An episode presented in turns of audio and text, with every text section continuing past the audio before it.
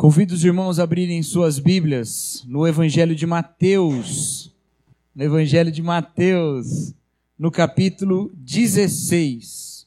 Mateus 16. Nós leremos do versículo 13 até o versículo 20, tá bom?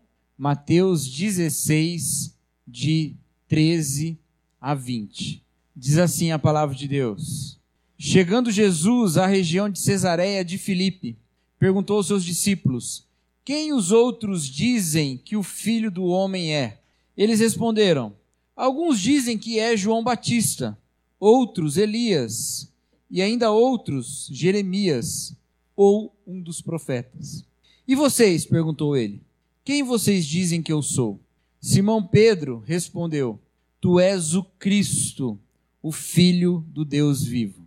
Respondeu-lhe Jesus: Feliz é você, Simão, filho de Jonas, porque isso não lhe foi revelado por carne ou sangue, mas por meu Pai que está nos céus.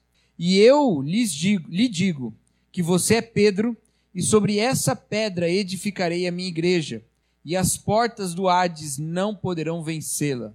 Eu lhe darei as chaves do reino dos céus. O que você ligar na terra será, terá sido ligado nos céus e o que você desligar na terra terá sido desligado nos céus. Então advertiu seus discípulos que não contassem a ninguém que ele era o Cristo. Nós estamos buscando nas Escrituras a, a, as perguntas de Deus, as perguntas que Deus faz.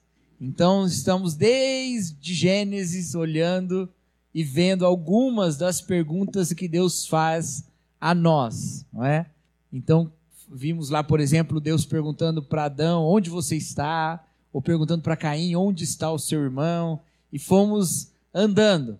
A partir de hoje, nós vamos continuar olhando perguntas de Deus nas Escrituras, mas essas são perguntas de Jesus Cristo, o Deus Filho. O que é que Jesus pergunta quando ele fala com os seus discípulos? E aqui nós temos uma na verdade, duas das perguntas que Jesus faz. Reunido ali com os discípulos, Jesus pergunta: Quem os outros dizem que o filho do homem é? Está lá no versículo 13, não é? Quem os outros dizem que o filho do homem é? E depois, no versículo 15, ele pergunta: E quem vocês dizem que eu sou? Por que, que Jesus faz uma pergunta dessa? Né? Por que, que Jesus faz uma pergunta quem que os outros estão falando que eu sou? Quem que eles estão dizendo que é o filho do homem? Será que Jesus estava tão preocupado assim com a reputação dele? que ideia estão fazendo de mim? Como eles têm encarado o meu ministério?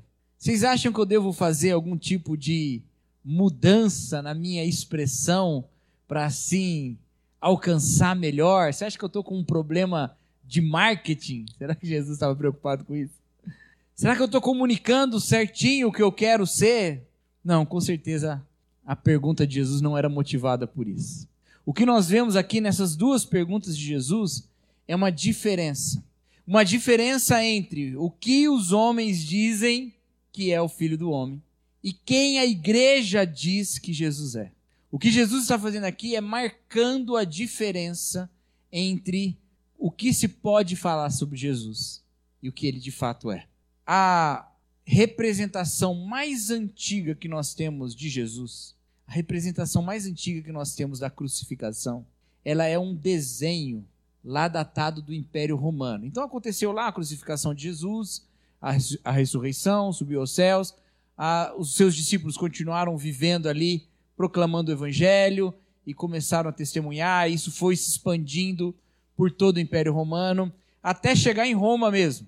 E lá em Roma, Pessoas de todas as classes, de todos os grupos, encontravam-se com Jesus, começavam a fazer parte da igreja. E aí nós temos uma evidência muito antiga sobre Jesus, que foi provavelmente produzida por um escravo, um escravo romano. É um desenho de um homem crucificado. Só que esse homem crucificado, ele não tá, não é um homem só crucificado. Ele tem uma cabeça de burro. É um homem crucificado com uma cabeça de burro. E está escrito a expressão Alexamenos adora seu Deus. A primeira representação é, iconográfica de Jesus que nós temos, a primeira não, a mais antiga que nós temos, de Jesus crucificado, é uma zombaria. Provavelmente este tal Alexâmenos aí era um cristão, provavelmente um cristão escravizado em Roma, pelo lugar onde a gente tem essa inscrição, e um amigo ou mais de um amigo tirando o sarro dele, ou companheiro, não sei se é tão amigo assim, para tirar sarro, né? Fazem então um desenho representando Jesus que esse cristão adorava, dizendo: aí, ó, seu Deus, é um burro crucificado. A cruz como uma forma pejorativa de lidar com Jesus. O que dizem os homens que eu sou? Na história já disseram muitas coisas sobre Jesus. Já disseram coisas ruins como essa. que ele era um burro crucificado. Já acusaram Jesus de muitas coisas. Mas quando nós nos perguntamos nos dias de hoje, quem é Jesus segundo o mundo? Quem é Jesus segundo os homens? Nós costumamos ter representações mais positivas de Jesus. Hoje o mundo parece estar meio em paz com Jesus. Quase todo mundo quer Jesus para o seu lado. Se você tem um debate político, os lados políticos querem provar que Jesus é da sua ideologia. Jesus é um Jesus de direita, porque ele é um homem da família, um homem das, da moral, dos bons costumes. Não, Jesus é um homem de esquerda, porque ele se preocupava com os pobres, com a igualdade. Se a gente vai falar de outra questão cultural, todo mundo quer puxar Jesus para si, quer colocar Jesus do seu lado. E até em questões nacionais, nacionalistas, não é? Jesus né? é um patriota. As pessoas não querem ficar do lado oposto de Jesus, querem puxar Jesus para o seu lado. Até mesmo nas religiões, Jesus aparece como um homem iluminado em outras religiões não cristãs. É um homem iluminado. Ou no islamismo, Jesus é um profeta um grande profeta, o segundo maior profeta do Islã, só fica abaixo de Mohammed. Quem os homens dizem que eu sou? Em geral, os homens falam coisas boas de Jesus. E é isso que os discípulos respondem aqui. Quem os homens dizem que eu sou? Eles falam: Olha, Jesus, você está bem. A galera está falando coisas boas de você. Estão comparando você com João Batista. E a gente sabe que João Batista era muito popular. Né? Estão comparando você com João Batista. Quase que um João Batista ressuscitado é você.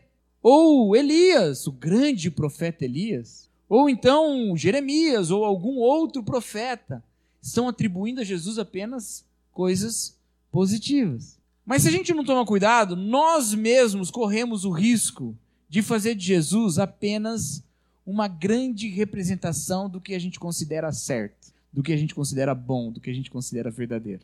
Jesus quase que como uma extensão do que é positivo segundo a nossa própria visão.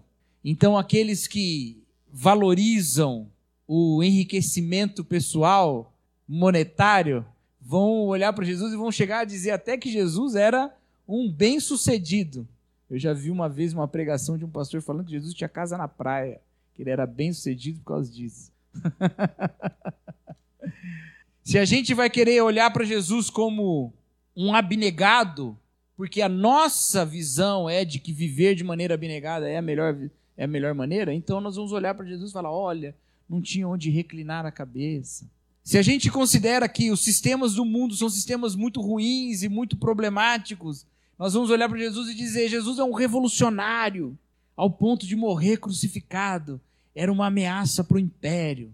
Mas se nós queremos defender a lei e a ordem, a gente vai falar: olha, Jesus pagou lá o imposto do templo. Jesus se submeteu a, ao julgamento de Pilatos e de Herodes. E a gente pode fazer isso. Se a gente quer olhar para Jesus e pensar Jesus como aquele que rompe até os vínculos mais íntimos e profundos pela, pelo valor da sua, da sua visão, a gente vai falar: olha, Jesus dizendo, não, quem faz, minha, quem faz a minha vontade é que é minha mãe, os meus irmãos. Quem não deixar seu pai e sua mãe por amor a mim não é digno de mim. Mas se a gente quer olhar para Jesus e pensar que ele era um homem de família, a gente vai ver ele cuidando da sua mãe mesmo quando está crucificado. Olha aí, mulher, o seu filho, olha aí a sua mãe. Mas tudo isso é jeito de dizer que Jesus é alguma coisa que a gente acha que ele devia ser. tudo isso são formas de nós tentarmos olhar para Jesus quase que como um eu idealizado. Jesus é exatamente quem eu queria ser ou quem eu devia ser, a partir dos meus próprios pressupostos. Não basta dizer que Jesus é bom. Não basta confessar que Jesus é um profeta. Não basta dizer que ele faz a vontade de Deus, ou não basta dizer que ele fala da parte de Deus. Você não precisa nem ser cristão para falar isso. A questão é que a história continua e Jesus faz uma pergunta que é uma pergunta para nós: Quem vocês dizem que eu sou? E se você responder como o mundo, você ainda não entendeu. Se você fala, não, Jesus, você é um grande profeta, você é um grande homem, você é um ótimo filho, você é um revolucionário, você é um grande líder, você é o maior psicólogo que já existiu, você é um grande mestre, você é o Senhor que dá as melhores dicas de investimento. Sei lá o que você quer dizer que Jesus é. Um grande sábio. Você não estará confessando o verdadeiro Jesus. Porque a resposta que a igreja dá é a resposta que Pedro dá.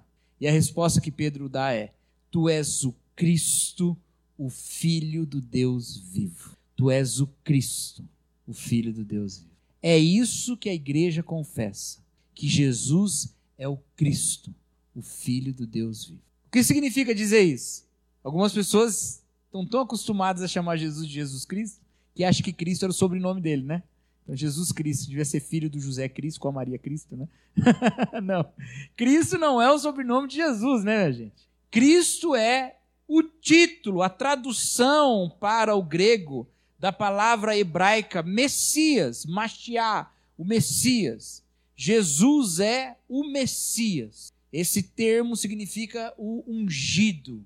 Ele é o ungido de Deus, o escolhido de Deus aquele que tinha sido escolhido para cumprir, realizar o reino de Deus sobre a terra. Dizer que Jesus é o Cristo, dizer que ele é o Messias, é uma confissão de que Jesus é o Rei. E aí, quando nós falamos que Jesus é o Rei, que Jesus é o Cristo, que Jesus é o Messias prometido por Deus, nós nos colocamos na posição de submissão. Então a nossa confissão, ela pede uma postura de submissão. Tu és o Cristo, tu és o Messias, tu és o ungido, tu és o rei sobre o qual está a promessa de um reino sem fim. Tu és ungido como rei, tu és ungido como sacerdote, tu és o Cristo. E por isso eu me submeto ao Senhor. Eu me coloco diante do Senhor, eu me ajoelho diante do Senhor, eu reconheço a sua soberania sobre mim. Mas tem algo ainda mais importante, ou mais profundo nesse texto. É que Jesus diz que quando Pedro falou que ele era o Cristo, ele não estava falando por carne ou sangue. Tá vendo? Olha lá, versículo 17. Feliz é você, Simão, filho de Jonas, porque isto não lhe foi revelado por carne ou sangue, mas por meu Pai que está nos céus. Veja, olha só a ligação entre as duas perguntas. Quem dizem os homens que eu sou? Quem dizem os outros que eu sou? A carne e o sangue, as pessoas, o mundo, as pessoas dessa realidade.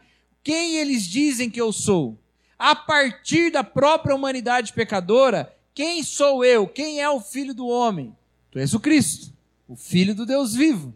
Ou, oh, desculpa, a humanidade fala: Tu és um profeta, tu és João Batista, tu és Elias. Mas quem dizem vocês? Tu és o Cristo, o Filho do Deus vivo. Não é você que está dizendo. Jesus fala: não foi de você que veio essa informação. Não veio do mundo essa informação, veio do Pai do céu. Por melhores que sejam as ideias do mundo sobre Jesus, a igreja confessa algo que não nasceu nela, não veio dela, não veio do mundo. Não foi ninguém iluminado que pensou assim: puxa, olha só, Jesus, acho que ele é o Cristo. Não, foi o próprio Pai que o revelou. Então, quando nós, como igreja, falamos que Jesus é o Cristo, o Filho do Deus vivo, está acontecendo um milagre.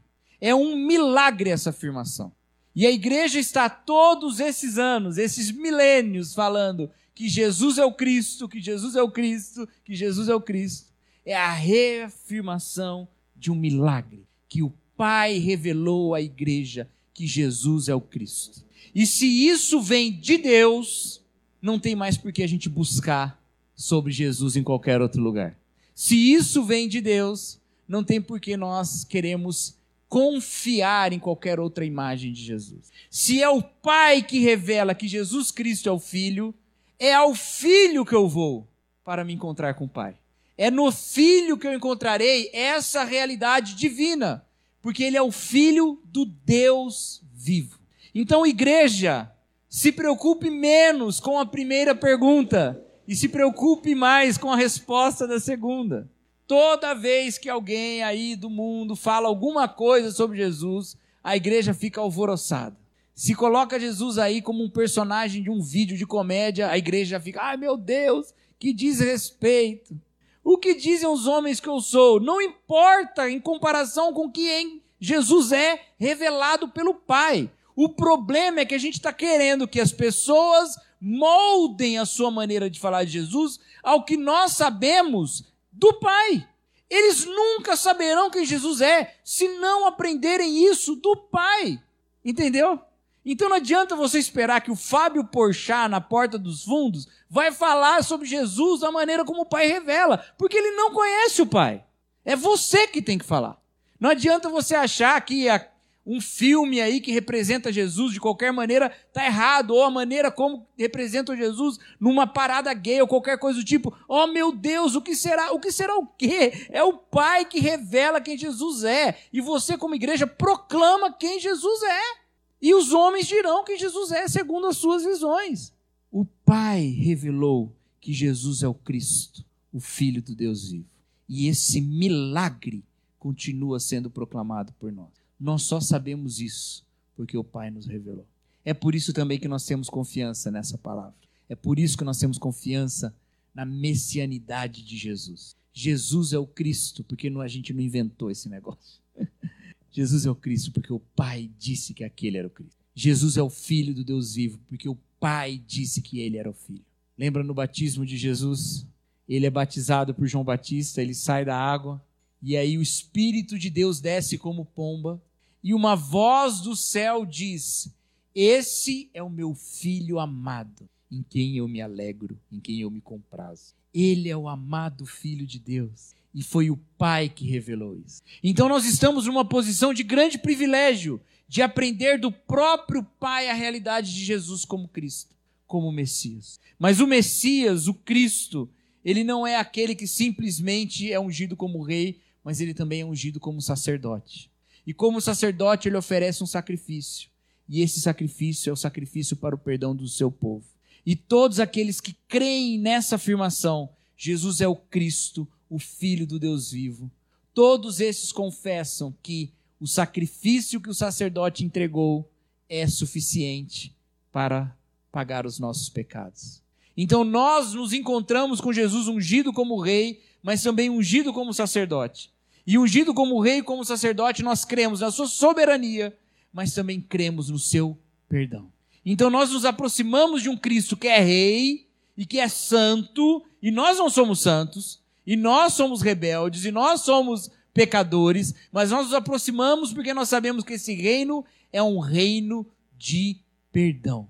Então, esse Cristo revelado pelo Pai a nós e reafirmado miraculosamente como Filho do Deus vivo por todas as gerações até hoje, é o que nos perdoa. E ao nos perdoar, ele nos faz também filhos de Deus. E isso é maravilhoso. Quão maravilhoso é isso? Nós podemos ser chamados de filhos de Deus. Veja, olha que coisa interessante. Jesus faz primeiro a pergunta: o que dizem os homens que o filho do homem é? Essa é uma das expressões que Jesus usa para falar de si mesmo, o filho do homem. Uma expressão muito frequente nos evangelhos, chamado evangelhos sinóticos, né? Mateus, Marcos, Lucas. Filho do homem. Quem é o filho do homem?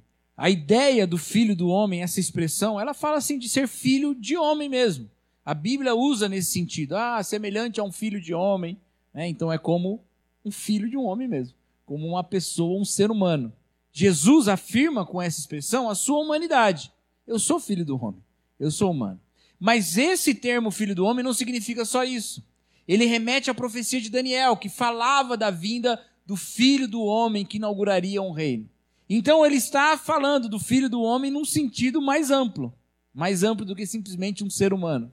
Só que quando ele pergunta quem vocês dizem que eu sou, Pedro não afirma só a humanidade de Deus, a humanidade de Cristo. Ele afirma a filiação divina de Cristo. Tu és o Cristo, o Filho do Deus vivo. E ser filho de Deus naquele contexto poderia significar tu és o Cristo, o imperador.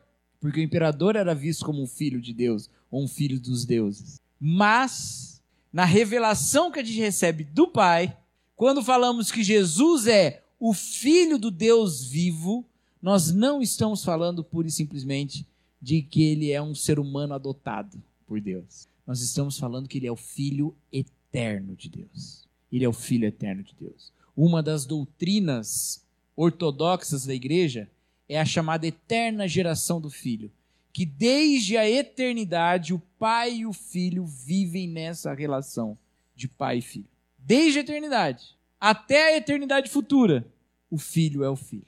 Tu és o Cristo, o Filho do Deus vivo. Tu és o Filho do homem. Tu és, sim, totalmente homem, mas tu és totalmente Deus, porque és o Filho eterno de Deus, o Filho eterno do Pai. Essa é a proclamação da igreja. Nós proclamamos que cremos em Jesus Cristo, o Filho do Deus vivo, que esse é aquele homem nascido em Belém, que viveu lá na Galiléia, que foi morto em Jerusalém, que ressuscitou ao terceiro dia, tudo isso na história, mas que é também o eterno Filho de Deus, na eternidade passada e na eternidade futura. Queridos, a igreja detém esse anúncio e é por ele que nós vivemos. Então nós não ficamos só cultivando bons valores nós olhamos para uma realidade na qual o Deus do universo se fez presente entre nós com o Cristo. E por causa disso, nós conhecemos este Filho do Deus vivo. E por causa disso, nós conhecemos o Pai. E por conhecermos o Pai, nós vivemos a nossa vida dedicada a Ele. Essa é a nossa proclamação como igreja. Jesus então continua sua fala com Pedro. Feliz é você, Simão, filho de Jonas porque isso não lhe foi revelado por carne ou sangue, mas por meu Pai que está nos céus. E eu lhe digo que você é Pedro, e sobre essa pedra edificarei a minha igreja, e as portas do Hades não poderão vencê-la. Eu lhe darei as chaves do reino dos céus. O que você ligar na terra terá sido ligado nos céus, e o que você desligar na terra terá sido desligado nos céus. Essa fala de Jesus com Pedro, ela é uma fala um tanto quanto misteriosa. Os católicos costumam insistir que aqui Jesus está falando sobre Pedro. Tu és Pedro e sobre essa pedra, essa pedra é Pedro. Os protestantes costumam insistir que a pedra da qual Jesus fala não é Pedro, mas é a declaração de Pedro. Pedro faz uma declaração a partir do Pai e essa é a pedra na qual a igreja é fundamentada. Eu confesso que eu não acho que os católicos estão tão errados assim. tu és Pedro e sobre essa pedra será edificada a minha igreja. Pedro, de fato, foi colocado por Jesus como líder do colégio apostólico. Pedro, de fato, era o, o líder ali após a ascensão de Jesus. Ele foi o primeiro a saber sobre a possibilidade da pregação do evangelho para os gentios. Ele é que foi escolhido por Jesus quando ele aparece às mulheres para ser avisado, vai lá e avisa Pedro. Existe um lugar de destaque a Pedro. É com Pedro que Jesus fala depois e diz: é, apacenta as minhas ovelhas. Ele, ele é colocado nessa posição. E ele tinha sim uma liderança apostólica diante da igreja e diante dos outros apóstolos. Ele tem uma palavra de peso no concílio de Jerusalém, que a gente vê lá em Atos. Ele era sim este homem destacado. É ele que pega a palavra no Pentecostes e prega o evangelho para todas aquelas pessoas e acontecem aquelas milhares de conversões. Não está distante do que a Bíblia fala isso. Contudo, e isso é que é importante de nós ressaltarmos, é que Pedro não tem em si nada que possa ser considerado o fundamento da igreja. Por que, que Pedro é chamado aqui por Jesus de pedra, de Pedro? E por que, que ele é, a ele é dado essa autoridade toda? Porque ele tem a confissão a qual foi revelado, ou, é, a confissão revelada pelo Pai. Não é Pedro que é o fundamento por causa da sua posição, mas é por causa da sua declaração que Pedro pode estar na posição de liderar a igreja naquele momento. Estão entendendo isso? Ou seja, se nós, como igreja, queremos estar fundamentados de fato em Jesus Cristo, não estamos fundamentados na pessoa de Pedro, Estamos fundamentados na declaração de Pedro. Porque Pedro só podia ser Pedro por causa da sua declaração, na qual ele mesmo estava fundamentado. Então nós pregamos este fundamento.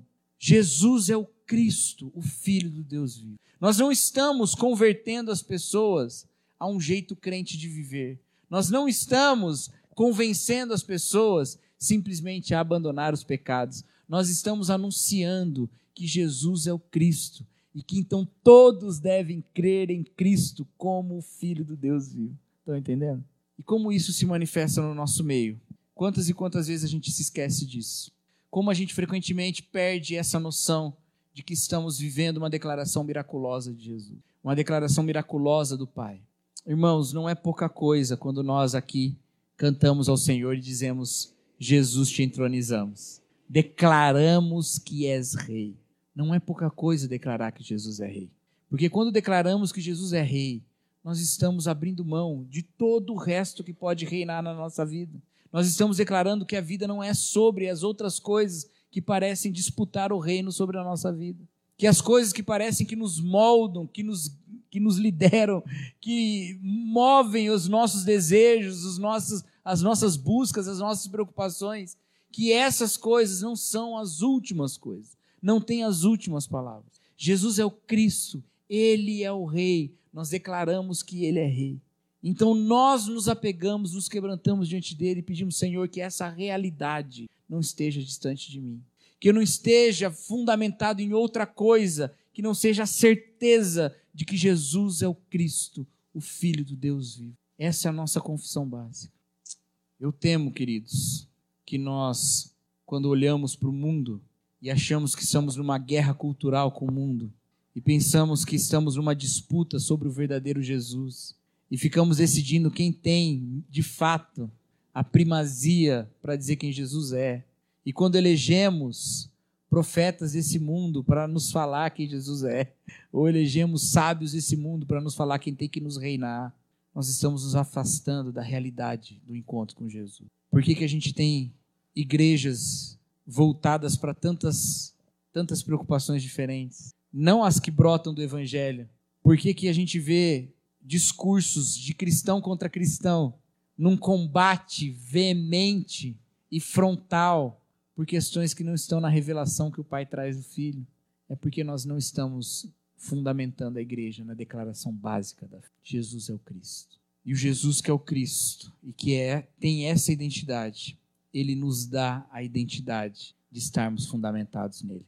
Tu és Pedro. Eu sou Cristo, mas não é você que está dizendo, porque você não tem autoridade de dizer quem eu sou. É o Pai que te revela.